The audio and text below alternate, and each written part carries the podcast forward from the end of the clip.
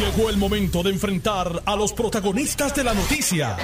Esto es el podcast de En Caliente con Carmen Jovet. Bueno, huele a primarias y huele fuerte. Un olor fétido. En el Partido Popular están cerrando filas con Carlitos López. Que no es que quieran tanto a Carlitos. Carlitos no es amor. Es para sacar los ojos a Tatito, que también aspira. Pero bueno, eh, hoy lanzó un mensaje Carlitos que dice, yo no aspiro por conveniencia, yo sé dónde yo quiero estar, yo quiero estar sirviéndolo al pueblo de Dorado, soy el alcalde de campo y pueblo. Y allí estaba obviamente eh, Pablo José Hernández, que amenazó a, Tatito con hacerle campaña a Carlitos, pero eso no es ninguna amenaza porque puede hacerle campaña a Carlitos López, derecho tiene y estaba Alejandro, Alejandro García Padilla. No estaba, no estaba Jesús Manuel Ortiz, presidente del partido, pero el locutor, el locutor dijo, no está Jesús Manuel aquí, pero mañana, Carlitos, él va a estar en tu fiesta de cumpleaños y va a dar el mensaje principal, así me lo notificó. Y entonces no estaba allí, pero mañana va a estar en un fundraiser, porque esos cumpleaños no es para Happy Birthday to You. Eh, dame un billetito y vamos a levantar los fondos de campaña. Cuando son los cumpleaños de los políticos es para levantar chavos. Y en el PNP, Quiquito Meléndez tiró una bomba. Se daba prácticamente por sentado que era el, compañero de papeleta de Jennifer González para la comisaría residente. Pero le digo hoy, a Sin Miedo, en esta estación, que si estaba Elías Sánchez en la campaña, pues que él, por principio, pues, las, heridas, las heridas entre los rosellistas y los demás no han sanado hay esa división, hay esa división. Lo vimos cuando mencionaron a, a, a Ricky Rosselló, pues unos estaban contentísimos y otros y decían, pues, y tiene una oportunidad, y si sale y sacó votos en la nominación rating. Pero hay otros que no lo pueden ver ni en pintura. Pues ahí salió Quiquito diciendo que si Elías está, pues entonces él no cabe en la campaña de Jennifer González Colón. Le doy la bienvenida a mi invitado, el licenciado Ramón Torres, quien va a aspirar en primaria. Saludos, Carmen. Buenas Saludos, tardes. Ramón. ¿Esta Jueves con peste a viernes. Sí, sí, sí, sí, pero una, fuerte, una peste a fuerte, viernes fuerte, fuerte, espectacular. Una Pero- semana interesante. En esto es que tú te vas a meter, en esos revoluciones de En primaria. esa es que me voy a meter, sí, yo no, no tengo por qué, pero en esa es que me voy a meter, pues, ahí, por ahí vamos. Mira, estamos en, en- en el ciclo electoral ya, estamos a 15 días de que el Partido Nuevo Progresista abra las candidaturas y estamos, en- por lo que he escuchado, a probablemente a 30 días de que el Partido Popular abra las candidaturas administrativamente. Para que no, ¿verdad? Eso lo hacen los partidos para evitar el ataponamiento en la Comisión Estatal de Elecciones, puesto que somos son los únicos dos partidos que, bueno, y también el PIB, son los únicos tres partidos que postulan En todas las posiciones. en todas las posiciones, que son 1098 posiciones, desde el gobernador hasta los legisladores municipales.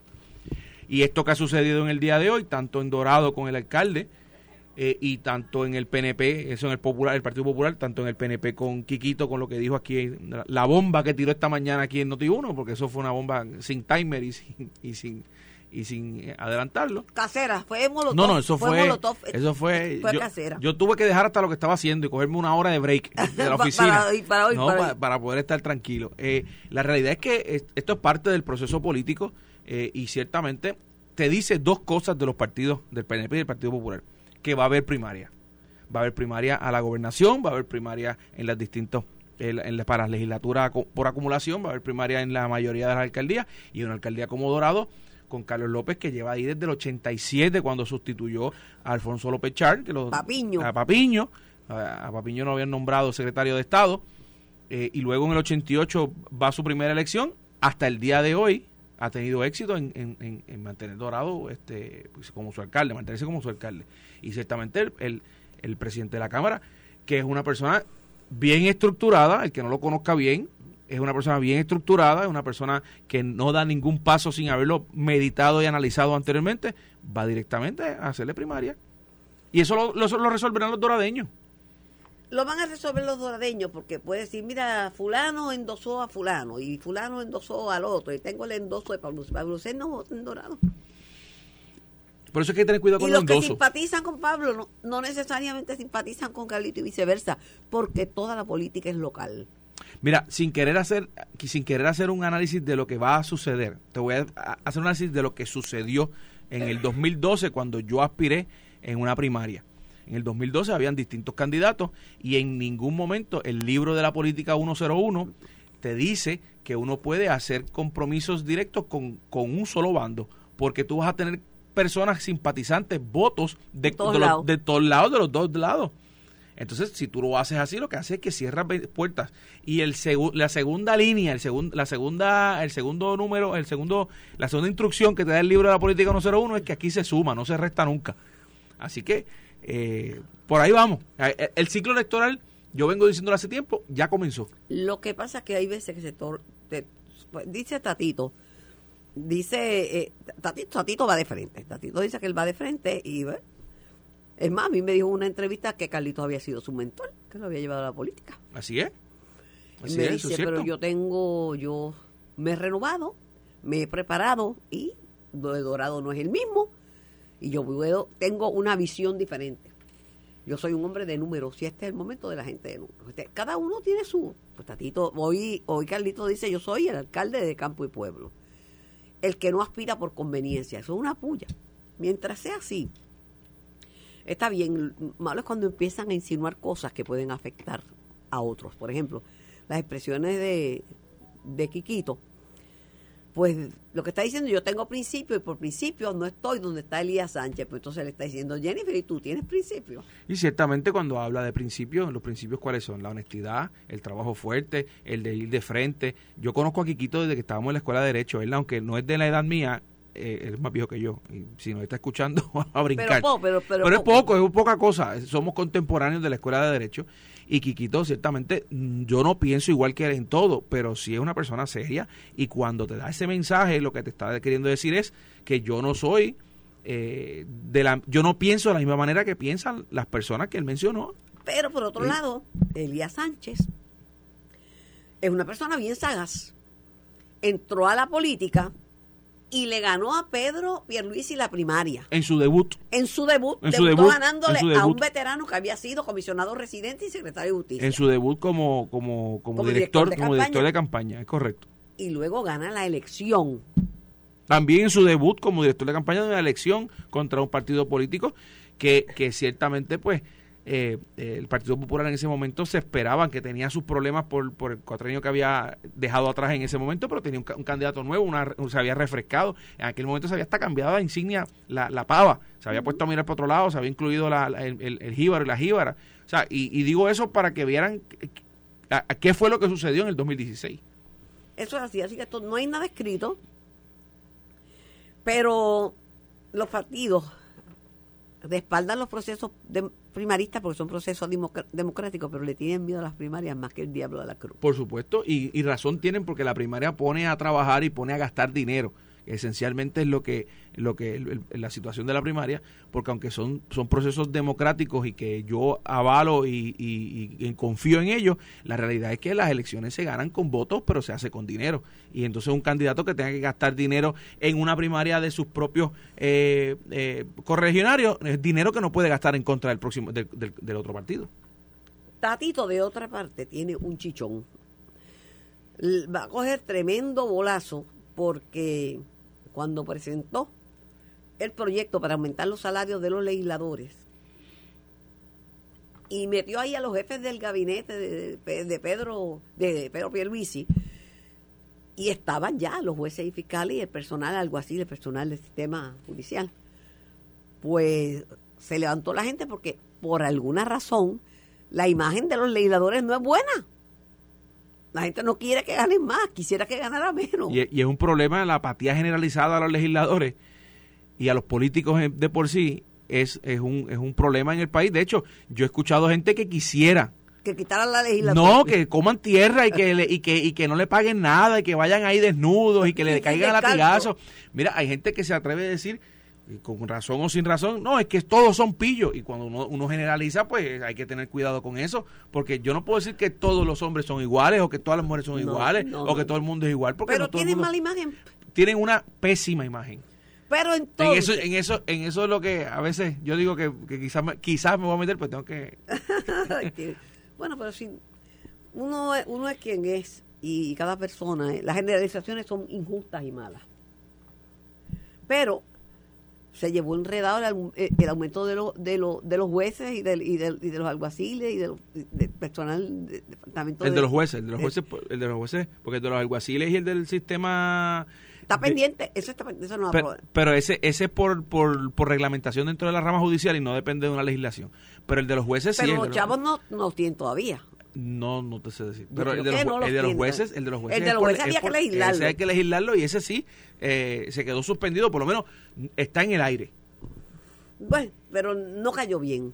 No le cayó bien a los jueces que colgan porque están mal pagados, ¿sabes? Hace tiempo no reciben un aumento para hacer. No, por supuesto, y, y ciertamente el hecho de que ya la Junta haya autorizado el desembolso de ese dinero y la utilización de ese dinero para esos aumentos, el hecho de que hicieron su, el, el- su trabajo, el due diligence de, de llevar el mensaje, de que hubiese ya un proyecto de ley radicado en, la, en el Senado y que fuera autorizado y que pasara a, a la legislatura, pues ciertamente Pero a cayó Tatito- mal. Pero a, cayó Tati- mal. a Tatito se le cruzan las espuelas. No, y- gracias. Y él no se pintó en la Oh. pared. Él dice, yo voy a dialogar con el gobernador, porque el gobernador está, está presto para dialogar. Sabrá Dios si viene con un Lo, bueno, lo bueno de la política es que una vez alguien la definió como, como el arte de lo posible. desde el arte de lo Y, posible. y yo le añado que un día en política es un año en la vida normal de cualquier persona, así que, que, que todavía queda bastante tiempo, eh, eh, pero ciertamente... Y yo le añado que de cualquier malla brinque un ratón, porque es que uno, uno se queda asombrado de imagínate a mí que, imagínate lo que me pasa a mí, gracias a que estoy en el Senado, que yo tengo que ir, al- yo todavía litigo en los tribunales, que pues ciertamente pues la- hay, hay, una- hay un descontento generalizado, ¿verdad? Con esta situación. Hombre, hablando de los tribunales, dame tu sentir sobre la destitución del fiscal Colón, porque alegadamente le estaba haciendo muecas, muecas a la familia de, de Raúl Maldonado. Mira, yo soy de la escuela que me enseñaron que el tribunal no se le da ni la espalda. Cuando yo me retiro, cuando yo pido permiso para acercarme y me acerco al estrado y me retiro, vengo caminando en reversa hacia mi, hacia mi lugar. Yo creo que eh, fue una situación eh, poco prudente del, del, del licenciado. Yo lo he visto litigar, me parece que no es un mal abogado, que no es un mal fiscal. Yo no juzgo a una persona por un mal momento, o sea que no puedo decir que sea una mala persona por eso. Pero me parece y estoy convencido que el, el FEI tomó la acción porque le puede afectar, le va a afectar la imagen, la maltrecha imagen que tiene la Oficina del Fiscal Especial Independiente, el que esta situación se esté viendo de esta manera. Importante, mucha gente ha dicho si esto afecta el caso o no lo afecta. Este caso no lo va a afectar porque esto es una vista preliminar que la juez sabe discernir, lo- sacar la gra- la- la- el grano de la paja, ¿verdad? Pero sí puede afectar aquellos casos que el fiscal especial estuviese viendo que fuesen por jurado porque el jurado no son abogados, no son jueces, no son fiscales. Y lo que van a decir es, pues, si ese tipo un Lo charla- esa, esa persona es un charlatán, como tú lo vas a tener allí? Eh, así que me parece que tomaron una medida correcta inmediatamente, pero, pero abona la gasolina en el fuego de, que está cogiendo el FEI ahora mismo por todas las situaciones que ha tenido.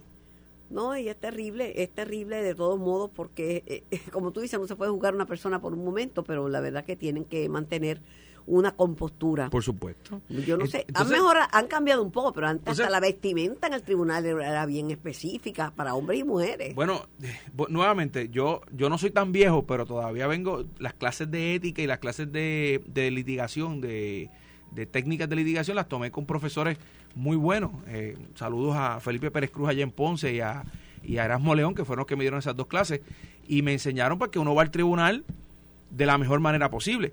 Por otro lado, en el momento en que se da la situación, que nadie, no he escuchado a nadie que haya hablado de esto, se está haciendo un contrainterrogatorio a un testigo. Es decir, que hay un abogado hablando.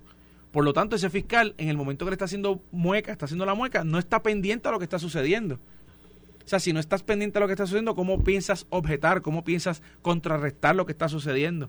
Así que, pues me parece que no solamente es que le falta el respeto a la persona, al tribunal, es que no pone todo su empeño y todo su... su su- Sus su- cinco sentidos. sus cinco sentidos en el caso, ¿verdad? Eh, yo recuerdo, Carmen, eh, con, mucha, con mucha gracia, un- una vez que fui a un tribunal de, no de la red metropolitana, para no identificarlo dónde es, y fui con el botón abierto, como cuando uno a las 5 de la tarde se suelta la corbata, y la juez no me quería dejar entrar a la sala porque tenía el botón abierto. Y yo le digo, bueno, me parece que estoy gordito. De ahí para acá me compro las camisas más grandes o, o- o- o- y rebajé también. Sí, porque- Pero, pero no lo hago, no, no, no lo he vuelto a hacer. Bueno, lo que no entiendo es la posición del gobernador Pedro Pierluisi que dice que todavía él no ha buscado un candidato ni candidata de papeleta, que no tiene a nadie. Es que él está asumiendo, y él sabe que Jennifer, Jennifer bueno, supongo yo que él debe saber que Jennifer se va a tirar. Si no está buscando, se le puede aceptar, debe estar mirando, ya se hizo disponible William Villafañe para esa posición, el senador William Villafañe, Villafañe, pero como que no tiene a alguien, uno tiene que tener una opción, porque y si se tira Jennifer, que todo abona a que se va a tirar. Entonces no tiene una persona para de compañero de papeleta o, no es cierto lo que está diciendo. Yo, yo no, no quiero decir que el gobernador está diciendo algo que no es correcto, pero ciertamente en política pues a veces las estrategias electorales y políticas son como que un poco raras, ¿verdad? Pero, entonces no digas nada, no, digas que no tienes un, compañero, una compañera de papeleta. Pero pero no, pero tiene que tenerlo porque tiene que haber, o sea, todo en la vida, Carmen, que, te, que lleve una estrategia, tiene que tener una, una estrategia de salida.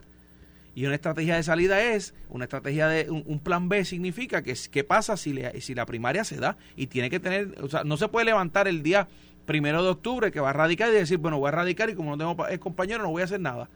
Tiene que tener una, tiene que tener una estrategia y ciertamente el decir que no tiene a un compañero o compañera papeleta es una estrategia política. vamos a ver cómo le sale. Vamos a, a ver cómo le sale, porque no todas las estrategias políticas salen bien. Ahora, el gobernador, Pierluisi, sí va a sentarse con Tatito. Porque ya él está diciendo que debe atenderse el alza salarial para los jueces, que el aumento propuesto fue frenado en la Cámara y que esto no debe ser y que va, va, va, a dialogar.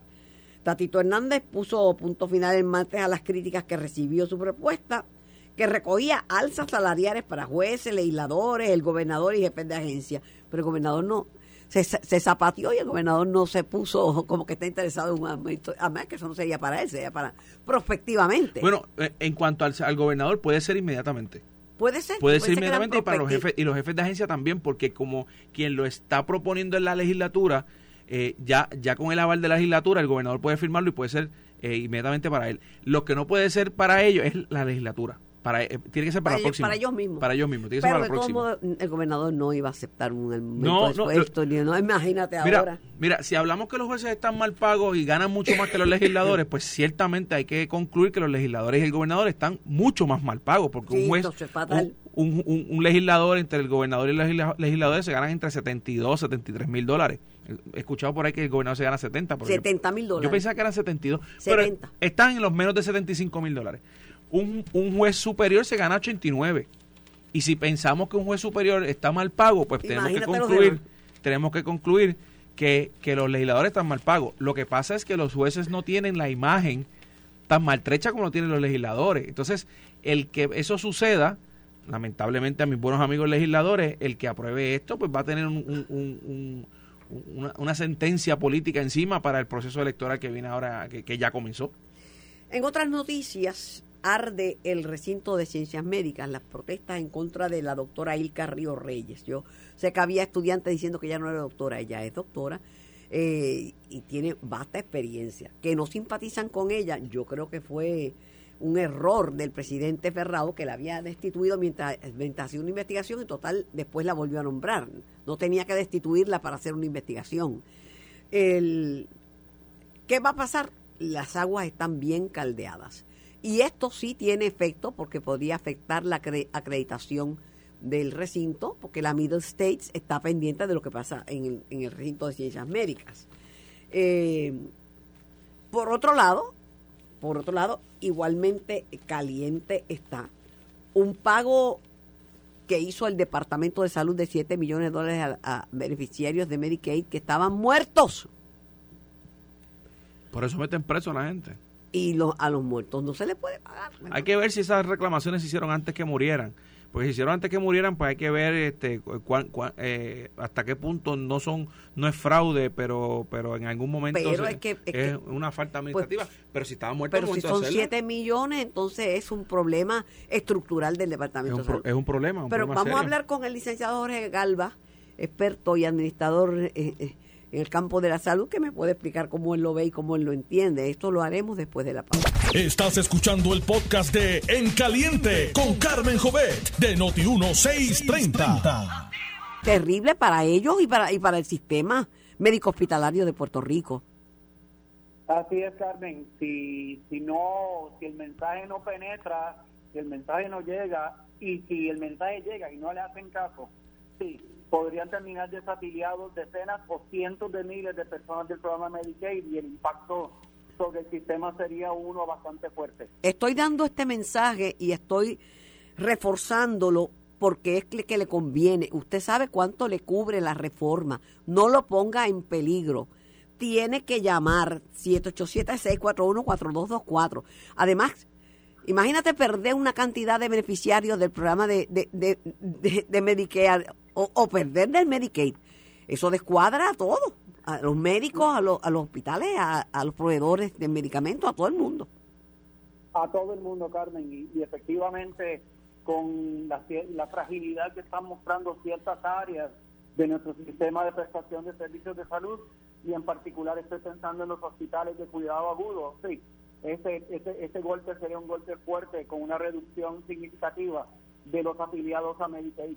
Hay que tener mucho cuidado con los chavos de, del Medicaid y del Medicare, porque ahora el gobierno federal está reclamando la devolución de más de 7 millones de dólares al Departamento de Salud que reclamó reembolso en fondos de Medicaid a nombre de pacientes que habían muerto o que se cree que habían fallecido. ¿Cómo, pasa eso? ¿Cómo, ¿Cómo puede ocurrir una cosa así? Que uno recoge... eso es un fenómeno que no es privativo de acá de, Puerto Rico, es un fenómeno que al que enfrentan todas las agencias de Medicaid en los diversos estados y la razón es esta. Eh, hay que lograr un grado de conectividad significativo entre las diferentes agencias públicas de tal forma que la información sobre el deceso de una persona llegue de una forma eficiente y ágil a eh, la oficina de Medicaid del Estado o el territorio concernido y que se pueda dar de baja a ese beneficiario por haber fallecido. En Puerto Rico, la agencia que se encarga de hacer la gestión para documentar el nacimiento y fallecimiento de personas es el registro demográfico. Y el registro demográfico tiene que hacer interfaz con la oficina de Medicaid para que la oficina de Medicaid pueda ajustar eh, al, al, listado de beneficiarios, dando de baja a aquellos que el registro demográfico indica que han muerto. Y a su vez, una vez que la oficina de Medicaid hace eso, transfiere ese archivo a ACES para que ACES también haga lo propio, dé de baja ese beneficiario y ajuste la prima que se calcula para el pago de la aseguradora con la cual está afiliado ese beneficiario que ha fallecido. Eso, así es como funciona el sistema. Lo entiendo.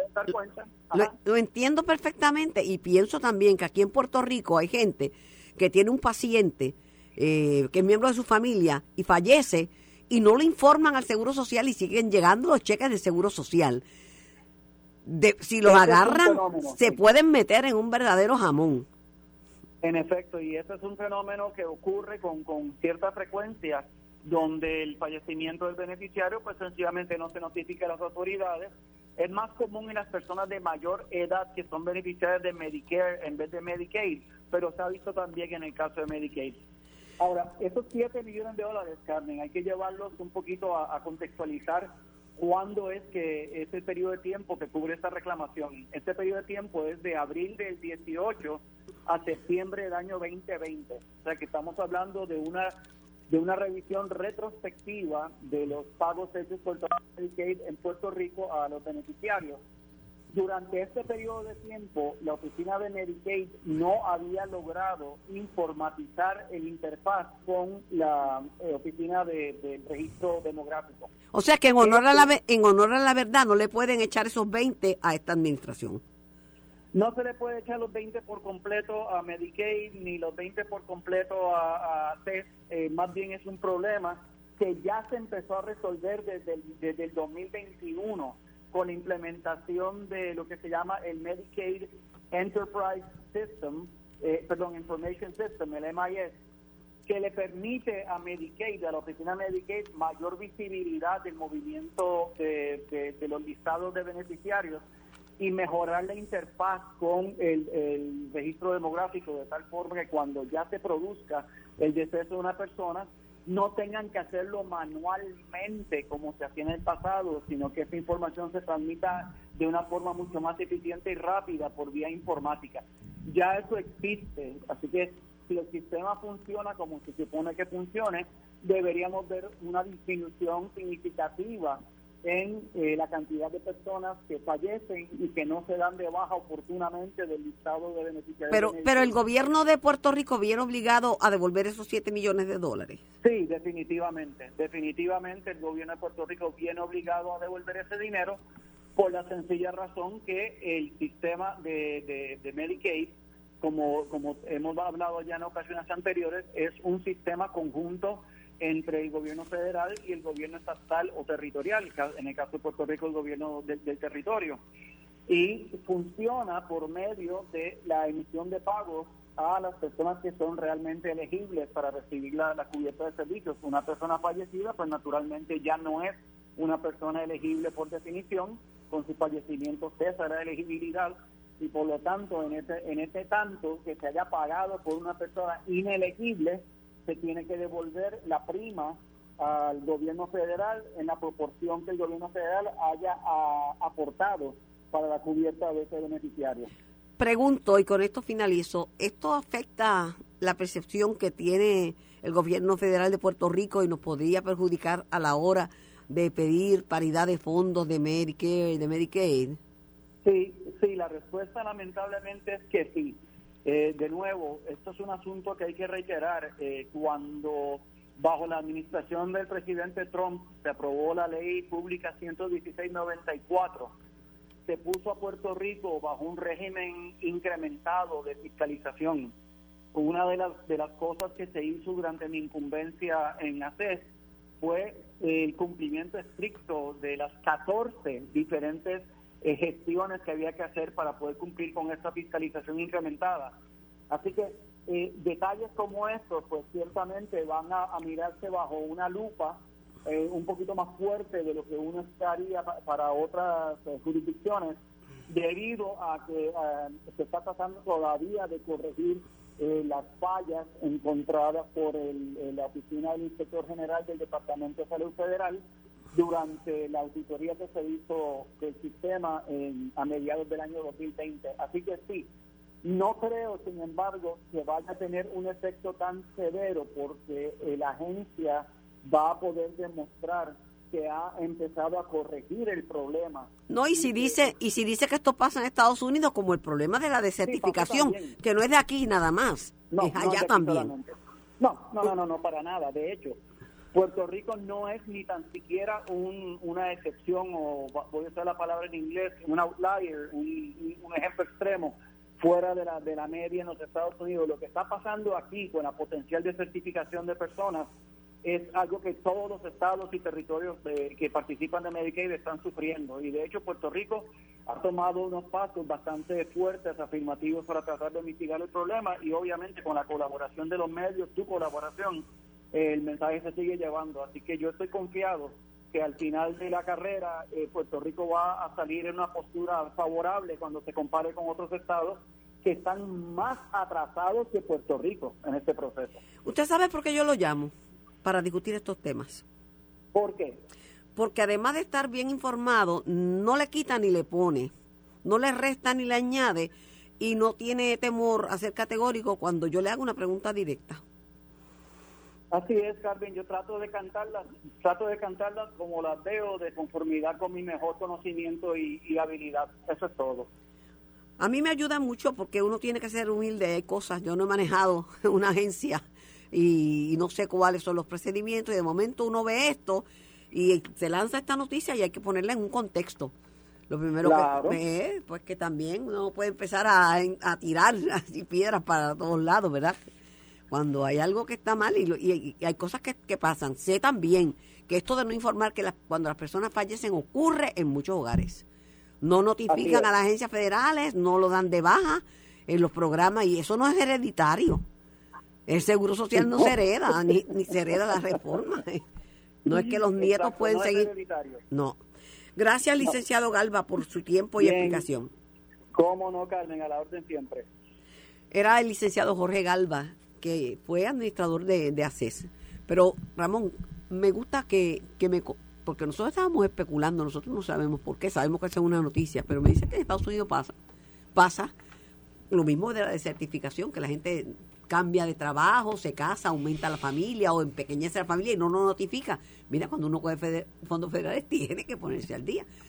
Y gente que se le muere un familiar y no lo notifican, también están en incumplimiento. Sí, lo importante es mantener la información adecuada para evitar situaciones más adelante. Y qué bueno que lo pudo explicar de la manera que lo explicó. Yo creo que, que conoce muy bien el, el tema y, y- Yo no sabía por qué era, que porque a los muertos, yo decía, ¿por qué van a cobrar el dinero de los muertos? ¿Cómo es posible? Es que no lo dan, no, no, aparecen en sistemas como vivos.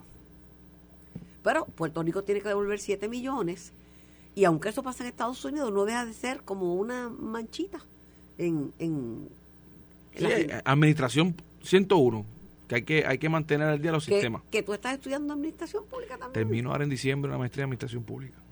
Qué bueno que estés preparado, pues seas un legislador bien preparado. eso ayuda, eso ayuda. Con- El conocimiento es poder y la información también es poder. No me gusta el alcalde de Ponce.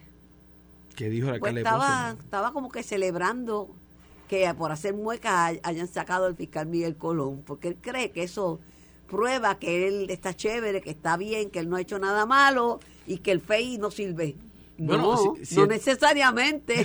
Ciertamente, ciertamente me parece que el alcalde de Ponce pues lo que hace es mencionar el hecho de que este era el fiscal que estaba investigándolo y el, el- el alcalde siempre ha mantenido una visión de que esto es un caso eh, políticamente eh, eh, fundado, que se está investigando porque, porque es de un partido distinto a lo que lo está acusando, que, que, que, que yo no sé, porque ciertamente eh, eh, lo que levanta sospecha es que hayan, hayan tardado tanto en, en, en- en- en tener una- un final dentro del, caso.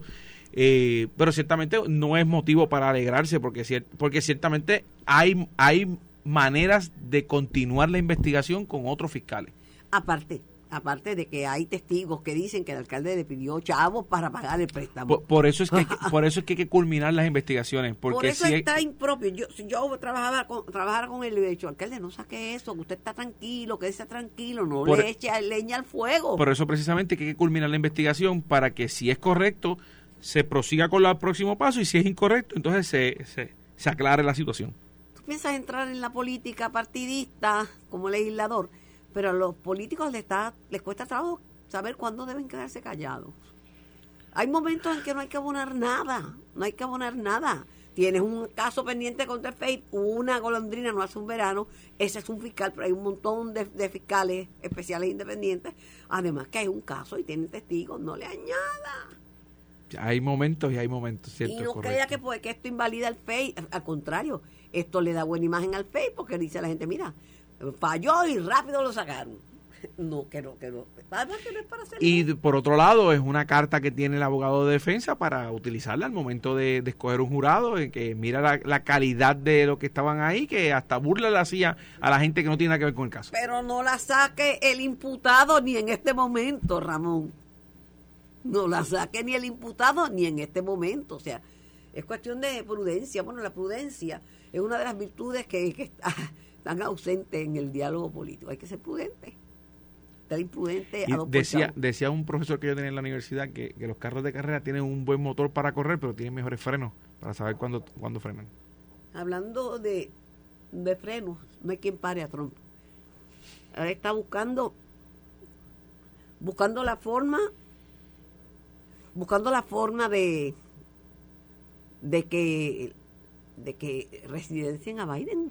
Y, y no solamente que no hay quien lo pare, el- la, el- el- la política americana lo encuesta todo y semanalmente. En los últimos números que leí, que fue- los leí ayer, Trump estaba por encima de, de Ron DeSantis por 50 puntos. Dios mío. 62 a 12, una cosa, eh, eh, es una locura, de, de- de que cada semana sube más puntos, cada vez que tiene una situación eh, es un fenómeno y que la recibe gente más lo- dinero. y recibe la- la- las donaciones las tienen por el por, es más que ha recaudado dinero es una cosa eh, eh, digno de estudiar el no, no, fenómeno no. Trump Cualquiera, cualquiera que quiera eh, entender un poco la política tiene que estudiar el fenómeno Trump. Es un fenómeno nunca antes visto. De lo malo saca política. Esto fue el podcast de En Caliente con Carmen Jovet de Noti1630. Dale play a tu podcast favorito a través de Apple Podcasts, Spotify, Google Podcasts, Stitcher y notiuno.com.